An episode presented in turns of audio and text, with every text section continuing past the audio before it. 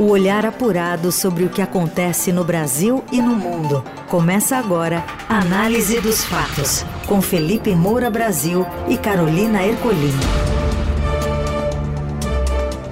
Olá, olá, seja bem-vinda, bem-vindo. Edição da Análise dos Fatos, começando nesta quinta-feira, trazendo para você um resumo das notícias que importam com comentário e análise a partir de agora. Tudo bem, Felipe?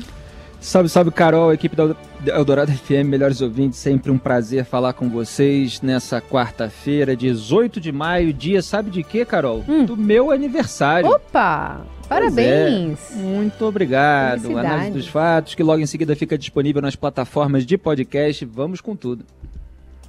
Vamos aos destaques, então, deste 18 de maio. Manobras no arcabouço fiscal turbinam gasto do governo em 80 bilhões de reais em 2024.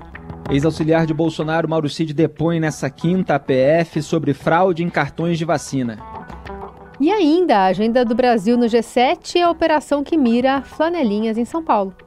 O que acontece no Brasil e no mundo. Análise dos fatos. O ajudante de ordens do ex-presidente Jair Bolsonaro, Mauro Cid, depõe hoje em Brasília. A gente vai até lá com as informações da Raíssa Mota. O tenente-coronel Mauro Cid, ex-ajudante de ordens do ex-presidente Jair Bolsonaro, presta depoimento à Polícia Federal na investigação sobre as fraudes em dados da vacina da Covid-19. Ele está preso preventivamente e pode ser considerado uma espécie de pivô da investigação, né? Porque foi a partir de mensagens encontradas no celular de Cid que a PF deu início ao inquérito. A expectativa é que o tenente-coronel seja confrontado com a versão dada pelo ex-presidente Jair Bolsonaro. Bolsonaro foi ouvido na terça-feira, prestou depoimento por cerca de quatro horas e negou ter conhecimento dessas fraudes. O ex-presidente disse que nunca deu ordem para que adulterassem o cartão de vacina dele ou da filha dele, a Laura, e que também só ficou sabendo dessas fraudes quando a investigação da Polícia Federal veio a público. O tenente-coronel Mauro Cid deve ser questionado, além da versão do ex-presidente, sobre quem cuidava do perfil de Bolsonaro no aplicativo Conect SUS, porque foi a partir desse aplicativo que os certificados falsos foram emitidos, sobre a relação com outros investigados, sobre uma conta que ele mantém nos Estados Unidos, uma conta bancária. Lembrando que quando ele foi preso, a Polícia Federal apreendeu 35 mil dólares em dinheiro vivo e 16 mil reais na casa dele em Brasília. Também deve ser questionado sobre fraudes envolvendo a própria família dele, porque a PF identificou que, além dos certificados de vacina de Jair Bolsonaro e da filha dele, Laura, também houve adulterações nos certificados da esposa de Mauro Cid, que deve ser ouvida amanhã pela PF, e das três filhas dele. A gente ainda não sabe qual vai ser o posicionamento do ex-ajudante de ordens de Bolsonaro, mas é importante ressaltar que ele trocou de advogados recentemente, deixou de ser representado por um criminalista que era próximo da família Bolsonaro e escolheu um outro escritório de advocacia, isso antes desse primeiro depoimento. Pois é, o advogado anterior do Mauro Cid parecia defender mais o Bolsonaro do que ele próprio. Parece que a família se deu conta disso e trocou. É, o, de acordo com o Exército, ele está lá detido numa, numa cela com cama de solteiro, um armário, uma mesa de apoio. Não sei se ele é, vai aguentar ficar muito tempo lá sem revelar tudo o que sabe. Tomara que toda a verdade venha à tona. É, o Bolsonaro disse que nem acredita que o Mauro Cid tenha fraudado o cartão de vacinação dele e o da filha Laura Bolsonaro, que desconhece a inserção de dados falsos no seu documento e que, caso o Mauro Cid tenha feito a adulteração, não foi a pedido dele. Quer dizer, ele mandou o velho não sei de nada. Só que é, o aplicativo Conect SUS é, do Bolsonaro parece que foi manipulado por outras pessoas. Então, se o Bolsonaro dá para alguém o controle é, sobre algo que está em seu nome. E aquele é, aplicativo é, ou mesmo celular são usados é, para algum tipo de fraude, é complicado você se descolar completamente dessa situação. Fora que o Mauro Cid, ele é centro aí, ponta seca do compasso de diversos escândalos bolsonaristas. É, vamos ver tudo que virá à tona e se haverá contradições esse, entre esses dois depoimentos. É, é, o Bolsonaro não está mais no poder quando ele estava é, com a caneta na mão. Lamentavelmente, esse é um país assim. É, as pessoas ficam com mais medo é, de entregar quem, quem pode nomear por exemplo, juízes, quem pode recompensar juízes que dê que deem decisões favoráveis. A gente viu quanto isso aconteceu ao longo do governo Bolsonaro, como acontece agora também ao longo do governo Lula. Quer dizer, é, juízes que disputam é, o interesse do presidente em nomeá-lo para algum tribunal acima do que ele se encontra. Então começa a dar decisões favoráveis ali sobre o seu grupo ou contra desafetos. É, agora o Bolsonaro não tem mais esse poder dessa caneta. Então é, isso pode estimular o Mauro Cid a falar mais para ele próprio não ficar comprometido. É, vamos aguardar os próximos capítulos. Na Eldorado, análise dos fatos. A Câmara dos Deputados aprovou por 367 votos a 102 o projeto do novo arcabouço fiscal para que tramite em urgência, regime de urgência. Isso garante que a nova regra para controlar as contas públicas fure a fila de votação e possa ser colocada em apreciação diretamente no plenário, sem passar por comissões. A votação do mérito ontem, ou seja, do texto em si, está prevista para a próxima terça ou quarta-feira. A votação teve quórum de 471 deputados. Durante o discurso em plenário, o relator disse que o texto foi construído com sugestões de diversos líderes partidários de direita, centro e esquerda, avaliou que a proposta foi aperfeiçoada em relação ao texto elaborado pelo Ministério da Fazenda, com as inserções de sanções e ajustes para alcançar equilíbrio das contas públicas. Ele complementa composições de segurança que dão mais robustez ao que nós desejamos, que é o desenvolvimento econômico com repercussão no social, mas acima de tudo, com o equilíbrio das contas públicas e a trajetória da dívida pública em médio prazo sendo equilibrada e decaindo. Dois dispositivos inseridos pelo relator vão permitir que o governo possa ampliar as despesas em cerca de 80 bilhões de reais adicionais nos próximos dois anos, segundo estimativas do mercado financeiro. Técnicos da Câmara que assessoram o parlamentar admitem a expansão, mas projetam um valor bem menor, ao redor de 42 bilhões. Na prática, os mecanismos abrem espaço para o governo inflar os gastos nos dois primeiros anos da regra. Ao Estadão, Cajado afirmou que os dispositivos foram incluídos para compensar os efeitos da desoneração dos combustíveis em 2022 no governo Jair Bolsonaro. Olha, o governo já tem um, uma margem muito alta de despesas aí é, a serem feitas depois de ter elevado ali em quase 150 bilhões de reais, 145 é, os gastos em 2023 com a PEC da transição, aquela que foi aprovada ainda no governo Bolsonaro, mas depois da derrota do então presidente para o Lula é, no Congresso Nacional no, no fim do ano passado. Então, com essa outra brecha, o Lula vai ter aí é, pelo menos três anos do mandato é, com um espaço adicional para gastar. E é só isso, esse tipo de notícia que vem. É notícia sobre corte, não. É, então, é, a gente sabia que tinha uma previsão ali é, da margem de crescimento de despesas é, de 0,6% a 2,5% ao ano acima da inflação, e eles querem gastar o limite máximo, ou seja, o teto e não o piso, ou seja, 2,5%. É. É, e isso dá esses 80 bilhões, embora tenha, tenham técnicos aí falando em 42 bilhões de reais. É muito dinheiro.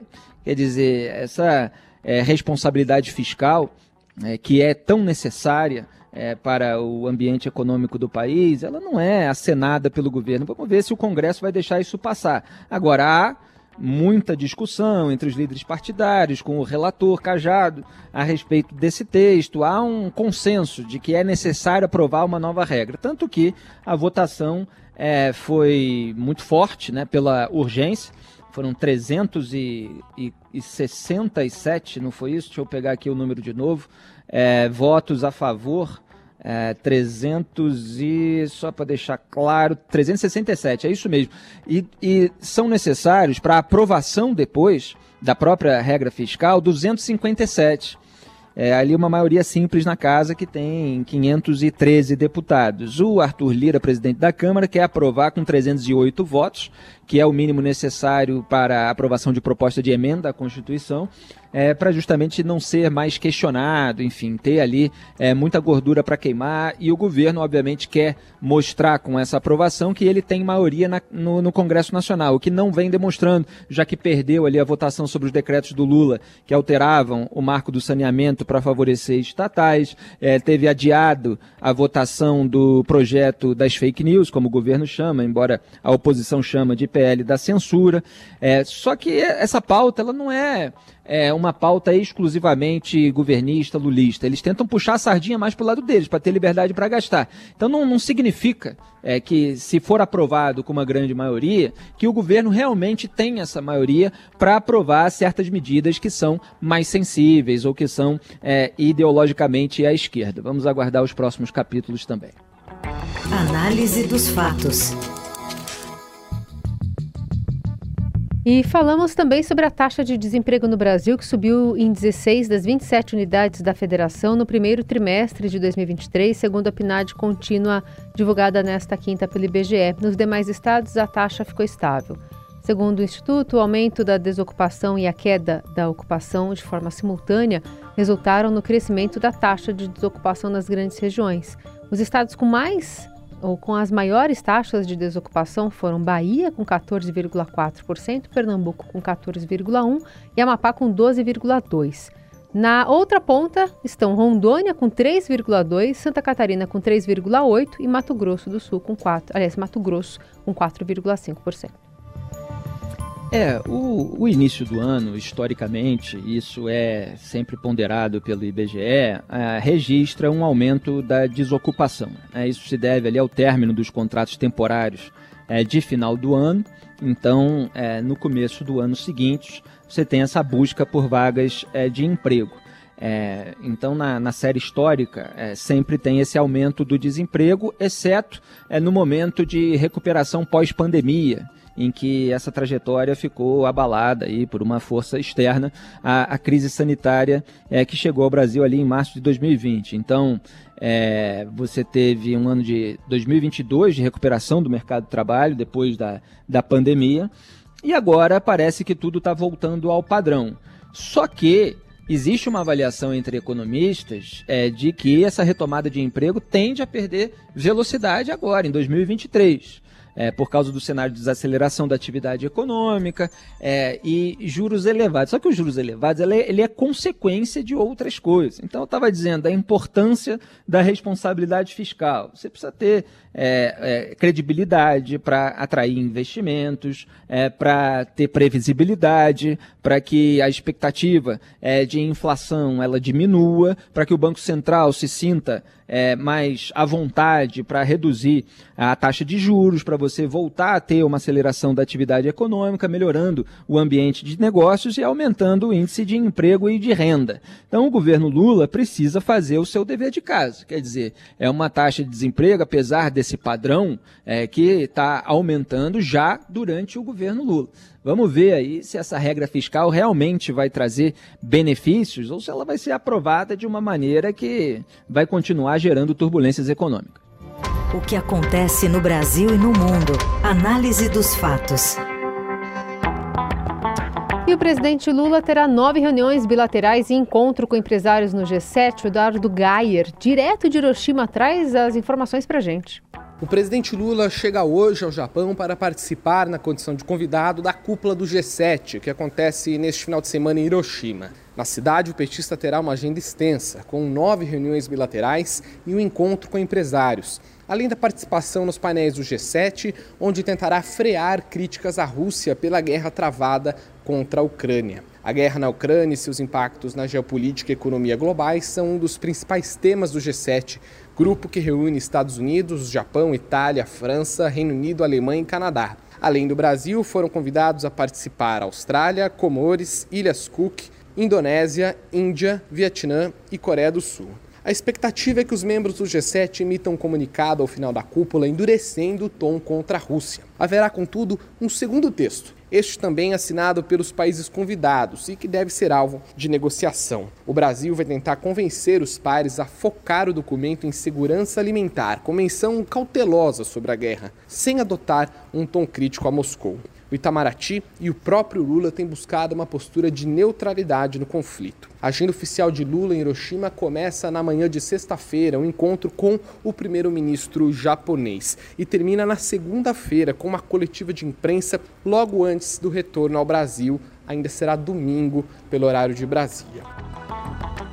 Bom, não há neutralidade alguma nos discursos do Lula. É, nunca houve, desde o começo, ele traçou uma falsa equivalência entre um tirano expansionista, é, de um regime autocrata reacionário, na verdade, porque quer resgatar ali é, o antigo território da, da União Soviética, então é, tem um, um, um quê ali de busca de um retomada de um passado idílico, é, e você tem do outro lado o presidente Vladimir Zelensky, Volodymyr Zelensky, é, que é o presidente da Ucrânia, um país invadido pelas tropas russas que bombardeiam, que estupram, que torturam é, ucranianos. É, você teve sequestro, né, praticamente, considerado pelo Tribunal Penal Internacional, de milhares de crianças, pelo menos 6 mil crianças que foram levadas da Ucrânia para território russo é, gerando a, acusação do tribunal é, de crimes de guerra cometidos por Vladimir Putin.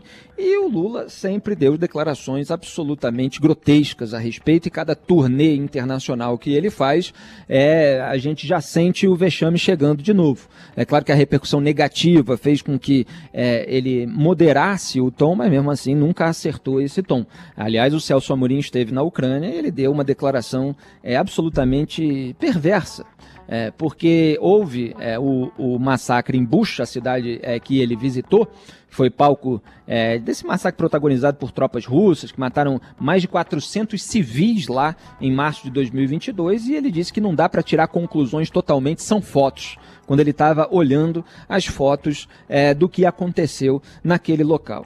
É, então, não dá para esperar muita coisa do governo numa nova turnê internacional. Tanto que eles estão aí tentando conter as críticas a serem feitas à Rússia.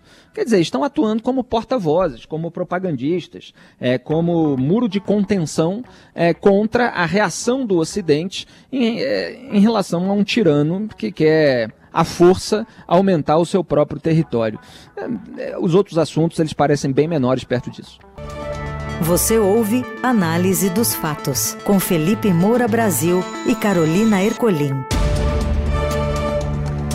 De volta com a análise dos fatos, agora se debruçando sobre uma apuração da jornalista Rosiane Kennedy, da coluna do Estadão, que aponta que um dia depois da cassação do mandato de Deltan Dallagnol, o senador Sérgio Moro encontrou-se com o ministro Alexandre de Moraes do Supremo Tribunal Federal na sede da corte, sem nenhum alarde. Curiosamente, por causa do encontro com Moraes, Moro faltou à despedida de Deltan na Câmara dos Deputados, onde o ex-procurador fez um pronunciamento. A ausência do aliado foi a mais notada, já que os dois são colegas de Estado e de Operação Lava Jato. Questionada, a equipe do senador fez mistério sobre os compromissos de ontem, mas a coluna confirmou que Moro esteve no STF e conversou com Moraes no intervalo da sessão do plenário. Procurada, assessoria do, do, Supremo disse que a audiência com o senador foi uma das quatro que o ministro teve naquela tarde. Bom, é, ainda não foi revelado e eu não sei o que, que eles falaram nessa reunião. Agora, é, destaco aqui a declaração que o Marco Aurélio Mello, ex-ministro do Supremo Tribunal Federal, deu ao próprio Estadão. Eu não estaria dormindo bem no lugar do Moro. Aonde vamos parar? Ele disse o seguinte: enterraram a Lava Jato, agora querem fazer a mesma coisa com os protagonistas. Isso, a meu ver, não é justiça, é justiçamento. Aliás, vale a pena até, deixa eu ver se eu consigo pegar aqui rápido, lembrar aquele, é, é, aquela lista de três itens que o Barroso é, usou é, para descrever a vingança do sistema quando ele votou contra a suspeição do Moro no caso do Lula. Peguei aqui é, um, mudança na legislação ou na jurisprudência. Dois, demonização de procuradores e juízes. Três, tentativa de sequestro da narrativa e de cooptação da imprensa para mudar os fatos e recontar a história. É, e ele falou que a corrupção quer vingança, o sistema é, é, quer vingança, né? que é uma coisa até um passo além é, do que aconteceu na Itália com a reação da classe política à Operação Mãos Limpas. No Brasil, eles querem muito mais e nós chegamos a essa etapa com a concretização dos atos de vingança. Eu analisei um pouco aqui ontem a decisão do Tribunal Superior Eleitoral, publiquei um artigo, quem quiser procurar nas minhas redes sociais, está é, lá, a pirueta do TSE contra Deltan Dallagnol.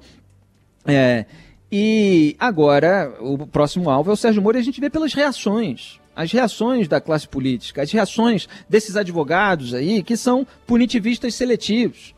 Quer dizer, é, quando envolve os aliados dele, os clientes deles, e eles estão aí é, em emissoras de TV, é, é, dando o, abre aspas, é, opinião, fecha aspas, é, supostamente imparcial, quando na verdade eles ganham dinheiro dos clientes para atacar os investigadores, os juízes, para defendê-los. Eles são garantistas de ocasião. Quer dizer, são garantistas com os clientes deles, mas quando é a turma que os investigou, aí são punitivistas. E ninguém, é, quer dizer, pou somos poucos aqueles que realmente analisam a decisão para mostrar como o relator Benedito Gonçalves contornou a lei contrariou a jurisprudência, uma jurisprudência imensa. Eu falei ontem no programa que eu ia listar e listei é, no meu artigo. É, contrariou a separação dos poderes, quer dizer, Tribunal Superior não pode legislar. Não existe isso. E aí ele pega é, um suposto precedente aberto pelo próprio STF, que também é chegado em legislar, para apontar fraude à lei. Porque tem um caso é, de um desembargador que tentou alegadamente contornar a hipótese de inelegibilidade, não poderia disputar a eleição para a presidência do tribunal que ele próprio integrava, se ocupasse cargos de direção por dois biênios. E aí o cara passou a, a, a, saiu do cargo antes de completar dois biênios para poder concorrer, é, de acordo com aquela decisão, é, à eleição. Quer dizer, se a hipótese não está prevista na lei, é, o tribunal não pode criar, porque não é legislador. Se ele está insatisfeito com a amplitude da incidência de inelegibilidade, o ministro ele tem que sair de, do, do tribunal e se candidatar a deputado federal ou senador. E aí ele vai pleitear lá no Congresso Nacional que se endureça aquela legislação. Senão você torna uma lei que existe, que não prevê uma punição, aí você abre um precedente, depois o sujeito lá contorna de novo a lei, pegando aquele precedente para aplicar num caso que ainda é completamente diferente. É, então, assim, é isso que está acontecendo no Brasil. É, ninguém está é, interessado é, em se ater ali aos fatos, porque o sentimento de vingança provoca esse vale tudo. Outra coisa, tem o princípio notório do direito de que a fraude deve ser comprovada, nunca presumida. Né? E já tem aí especialistas falando, ah, realmente, se o, se o é, alvo do processo fosse outro, a decisão seria diferente. Claro que seria diferente. Foi votado em poucos minutos. É, o próprio Marco Aurélio está dizendo que é uma decisão que foi combinada, é, porque não existe, né, não tem essa divergência. Ele disse que ele seria o chato é, nessa sessão. Pelo menos alguém está vindo a público aí, alguém que esteve lá e conhece todo esse pessoal. Na Eldorado, análise dos fatos.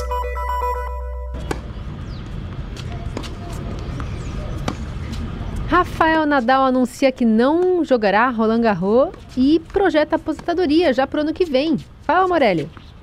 Olá, amigos. Quero falar de tênis, quero falar de Rafael Nadal. Rafael Nadal anunciou nesta quinta-feira que não vai estar em Roland Garros, em Paris, no Saibro, onde ele ganhou já 14 campeonatos, onde ele sempre jogou desde que começou a sua carreira no tênis. E também anunciou ao lado de familiares que a temporada de 2024 vai ser a sua última. Disse com essas palavras mesmo: vai ser a minha última temporada, o meu último ano. Rafael Nadal não consegue mais fazer com que o seu corpo suporte as partidas e a velocidade do tênis atual, tem feito tratamentos o tempo todo para se recuperar, com dores nos quadris, tem jogado algumas competições e tem ficado fora de outras. E a sua ideia agora é ele se cuidar, não jogar em Paris, se cuidar durante todo o restante desta temporada. Existe a possibilidade dele disputar a Copa Davis,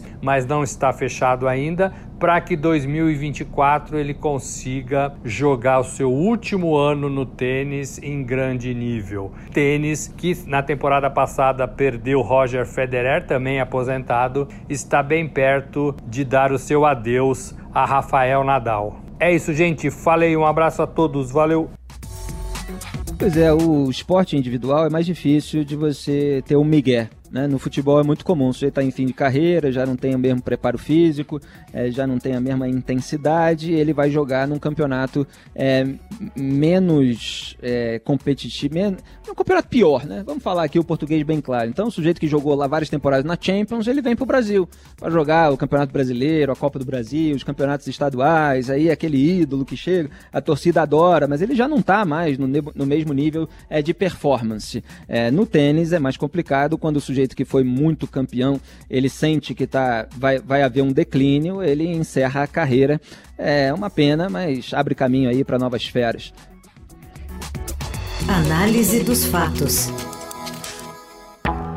E a Prefeitura de São Paulo realiza hoje uma operação contra a ação de flanelinhas que cobram por vagas na Zona Azul ou de Zona Azul em ruas do centro da cidade. A medida é feita com apoio da Polícia Militar e da CT no entorno do mercado municipal. Vagas de Zona Azul são bloqueadas com caixotes e o valor cobrado é superior ao da tarifa. Tem alguém que gosta é, de parar o carro e ter aquele flanelinha na rua? É, as pessoas em geral não gostam né, de ter que pagar. É, algumas, é óbvio que você encontra flanelinhas que são é, gente boa, que são legais, algumas pessoas conhecem aqueles flanelinhas e tal, mas você tem também os casos das pessoas se sentirem intimidadas. Né? Se você não paga, então você vai encontrar o seu carro inteiro, vai ter algum tipo de arranhão, é uma ameaça. É, alguns né, dão um tratamento ali que você se sente é, realmente intimidado. Então, deveria haver sim mais monitoramento em relação a esse tipo de atividade. E ficamos por aqui. Análise dos fatos tem sempre os trabalhos técnicos de Moacir Biasi e o comando da mesa de som de Carlos Amaral. Produção, edição e coordenação é da nossa querida Laís Gotardo. Um beijo, Carol. Melhores ouvintes. Até amanhã. Até. Você ouviu Análise dos Fatos. Se você perdeu esta edição ou quer ouvir de novo, acesse radioeldorado.com.br ou assine gratuitamente o podcast no iTunes, Google Podcast, Deezer ou Spotify.